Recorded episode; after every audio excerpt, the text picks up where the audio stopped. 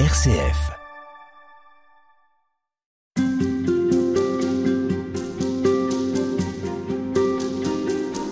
Michel Tournade, vous êtes prêtre et curé de paroisse à Annecy. Bonjour. Bonjour. Vous vous intéressez aux écrits de Saint François de Sales et vous les mettez en lien avec les béatitudes. Et aujourd'hui, euh, on s'arrête sur ce verset Heureux les cœurs purs, car ils verront Dieu. Est-ce que l'un de nous a un cœur pur? Alors qui verra Dieu si c'est pas le cas? Alors c'est pas un état, c'est un projet. C'est-à-dire que voilà, même euh, l'enfant ne naît pas forcément avec un cœur pur. Hein. On connaît tous des petits enfants qui prennent plaisir à arracher patte par patte euh, tout euh, pour une sauterelle, etc. Donc effectivement, c'est un devenir, c'est un, projet que Dieu a pour nous et qui pour François de Sales bien s'inscrit dans la fréquentation et notamment la fréquentation de l'Eucharistie. Hein. C'est-à-dire que voilà, il, il y a quelque chose qui nous transforme. Il a une image assez amusant d'ailleurs. Il disait les, les lièvres des montagnes euh, deviennent blancs en hiver, ce qui est exact. Hein, euh, mais euh, il dit c'est parce qu'ils mangent de la neige et donc ça les voilà. Bon, c'est pas tout à fait scientifique tout ça. enfin voilà. 17e. Voilà. Mais oh, c'était emprunté à Pline en plus. Mais je crois qu'effectivement il y a vocation à purifier toujours davantage son cœur et notamment le rapport à l'Eucharistie qu'il décline est intéressant parce que on pourrait dire, euh, voilà, bon bah il y a des conditions requises pour l'Eucharistie. Alors il dit quelque part, euh, il y a deux deux types de personnes qui peuvent communier, euh, ceux qui sont parfaits, bon c'est clair, et ceux qui ne le sont pas. Ah, bon ça ça étend un peu le champ quand même, hein.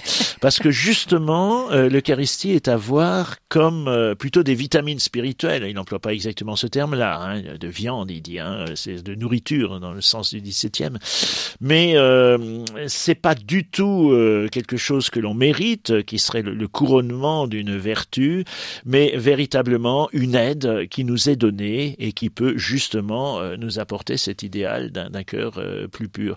Et là, il est complètement en contradiction avec son époque, hein, puisque on est dans le jansénisme qui va véritablement hyperboliser l'indignité du croyant et se dire au fond, approcher l'Eucharistie, c'est quelque chose d'absolument redoutable.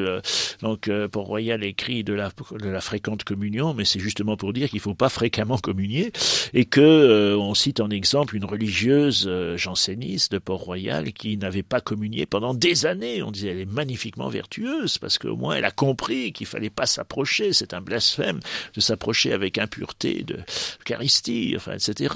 Quand la source est si pure, si vous êtes une brebis un peu galeuse, vous allez polluer la source, c'est pas possible. Et donc François de Sales voit les choses tout à fait autrement. Il dit non, mais Dieu s'est donné en nourriture pour nous euh, et euh, prenez et mangez. Il n'a pas dit voilà la liste des conditions qui font que etc. Euh, cette fréquentation est nécessaire et je reprends un peu cette phrase du, curé d'Ars qui, lui-même était janséniste au départ, mais ensuite s'est beaucoup ouvert. Hein. Vous n'en êtes pas digne, il parlait de la communion, mais vous en avez besoin. Ça veut dire que la question n'est pas de savoir si on est prêt à accueillir l'Eucharistie, mais plutôt si on est en chemin, si on est déjà tourné euh, vers Dieu. Pour... Si on a ce désir d'une rencontre hein, et, de cette euh, immense tendresse dont on parlait au début, hein, euh, quand on a fait ses premières émissions, de, de cet immense amour de Dieu qui est sans condition et sur lequel je vais acquiescer avec ce que je suis, avec peut-être une histoire cabossée, etc. Peut-être pas oublier que le premier canonisé de l'histoire, c'est quand même le brigand, hein, qui avait un casier judiciaire aussi épais que le bottin téléphonique, et euh, à qui Jésus dit non pas, mais il va falloir un sacré procès de canonisation, tu sais, euh, temps du purgatoire, ça va être plutôt long. Aujourd'hui même, tu seras avec moi dans le paradis. Voilà, il y a cette, euh, cet amour de Dieu qui subjugue complètement et qu'on peut, qui est abordable, je dirais, dans, dans l'Eucharistie. Saint François de Sales est très sensible en fait aux petits pas. Il est très sensible au fait que on a un apprentissage à vivre sur la terre et notamment avec les autres. Le lien d'amitié, là aussi, il est important pour Saint François de Sales. Les vraies amitiés et les fausses amitiés, il fait une distinction. Donc euh, il a il a tout un chapitre là-dessus. Euh, c'est vrai que c'était c'était un, point d'attention euh, fort à l'époque, hein, tiré d'ailleurs un peu de l'humanisme classique, je pense. Et dit au fond, il peut y avoir des amitiés qui sont très toxiques, hein, des entraînements. et il voyait bien de quoi ça pouvait parler, notamment du côté du fanatisme. Hein. Il y avait la Ligue à l'époque, qui combattait par tous les moyens le protestantisme et qui pensait, pour parodier une expression célèbre, qu'un bon protestant était un protestant mort. Hein, C'était terrible.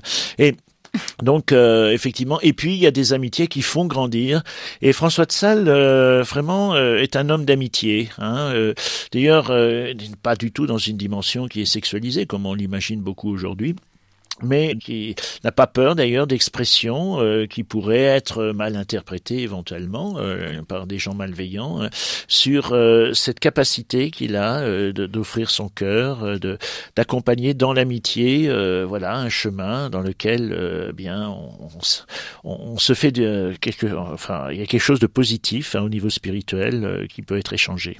Il n'a pas peur de ce qu'on pourrait dire de lui, ça c'est aussi intéressant. Oui, complètement. Oui, il arrive à se détacher des euh, de, tout un environnement social aussi qui est le sien à l'époque. Oui, oui, complètement. Mais peut-être que effectivement il y avait une étonnante liberté d'expression à l'époque que l'on a perdue euh, plus tard et notamment dans l'Église. Pourquoi? À cause du jansénisme, toujours, à mon avis. Bon, bon le jansénisme n'est pas, n'est pas sans mérite, mais euh, je crois que la, la vision euh, pessimiste, euh, bah, qui est toujours un peu inhérente au spirituel, hein, parce que euh, c'est, c'est quand même extrêmement difficile de s'imaginer d'être aimable et d'être aimé par Dieu et sans condition. c'est un peu contre nature. Depuis qu'on est tout petit, on a corrigé nos fautes, on nous a dit que ça c'était pas bien, que si on faisait ça on serait pas etc. Et d'imaginer euh, un Dieu de miséricorde qui juge pas en fonction de la justice, mais en fonction de ce qu'il est lui, hein, c'est-à-dire euh, miséricorde. Alors évidemment, euh, c'est un peu compliqué, et on est toujours un peu, bien, je dirais, avec ce relent de culpabilité dont il est très très difficile de se libérer. Sur cette question du mérite, en fin de compte. Oui. oui. Halte spirituelle, Madeleine Vatel.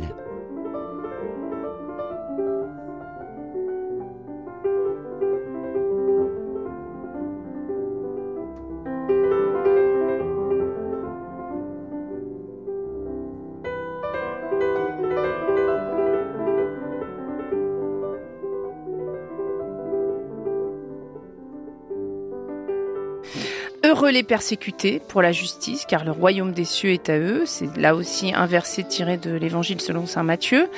Alors s'engager, c'est s'exposer, c'est être vulnérable, c'est se trouver critiqué, mais, mais personne n'a envie de, de, cela. Personne n'a envie d'être euh, mêlé. Et pourtant, c'est une expérience fondamentale. Enfin, bon, j'étais un piètre joueur de foot, euh, mais on a cessé de critiquer ma façon de jouer au foot quand j'ai cessé de jouer au foot. En restant euh, sur le bord du terrain, je crains absolument pas la critique que je pourrais mériter en jouant au foot. Maintenant, si je m'engage jamais sur aucun terrain, eh bien évidemment, euh, je serai tranquille, mais euh, je serai de ceux dont on disait euh, qu'ils ont les mains pures, mais ils n'ont pas de mains, quoi.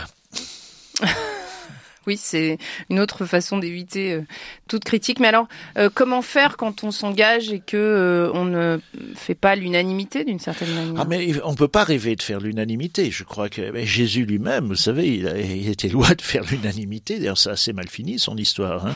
Et donc, effectivement, je crois que c'est vraiment un critère de vérification. C'est-à-dire qu'au fond, la critique, s'exposer, c'est la. Alors, c'est pas toute critique et toute exposition, évidemment c'est pas c'est pas kamikaze, mais je pense que voilà, c'est inhérent quand même euh, à tout engagement. Euh, un jeune élève qui se présente comme délégué de classe, euh, bien, il s'expose à des critiques parce qu'il y en a qui trouveront qu'il fait trop ou pas assez, ou qu'il est un peu faillot avec le prof, ou au contraire il devrait être plus agressif. Enfin, etc. Donc tout engagement porte en germe effectivement une réponse critique qu'il convient d'assumer. Et, je veux dire que le Christ en a porté le prix, hein, lui, au, plus, au plus haut point. Alors on revient un peu à Philoté qu'on évoquait euh, et qui est la destinataire de plusieurs de ses courriers, de plusieurs des courriers de Saint François de Sales. Euh, Philoté, elle a euh, justement une vie qui est celle parfois de la mondanité, de, de, la vie en société, des plaisirs qu'elle peut rencontrer. Là-dessus, c'est intéressant d'entendre Saint François de Sales parce qu'il ne dit pas éloigne-toi de cette vie. Au contraire, il prend des images, celle du champignon et celle de l'huître, et on terminera avec ça. Tout à fait intéressant. Donc la, question se pose, est-ce qu'on peut aller au bal? Alors aujourd'hui, on parle pas de bal, ça fait un peu suranné, mais enfin les soirées, euh, je sais pas, les boîtes. Euh, et, donc euh, François de Sales pourrait dire, ben non, la dévote doit participer au concours international de chapelet avec le Devotes Club, hein, donc non. Alors il dit non, bien sûr qu'il y a une socialisation à vivre, etc., y compris dans, les bals. Et il durait toute la nuit à l'époque. Hein. Et par contre, qu'est-ce que vous en faites et comment le vivez-vous hein C'est-à-dire au fond, quelle est la place euh, de ce divertissement? Est-ce que vous maîtrisez euh, aussi les choses, etc. Est-ce que ce, ce, choix est réfléchi?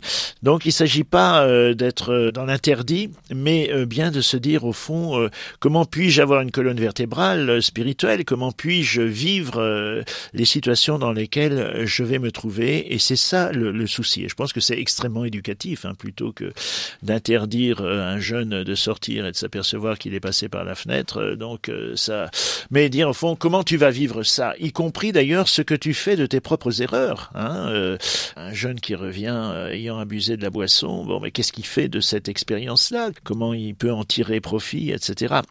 Voilà.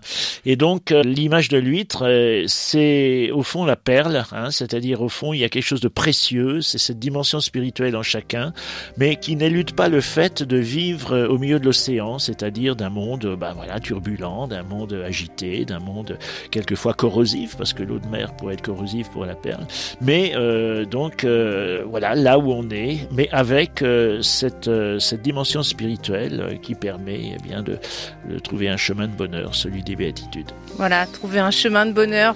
Comment vivre ce que l'on a à vivre? Merci beaucoup Michel Tournade. Je rappelle que vous êtes prêtre et curé de paroisse à Annecy et vous êtes l'auteur de ce livre Vivre les béatitudes avec François de aux éditions Salvatore. Merci Baptiste Girardot à Annecy pour la technique.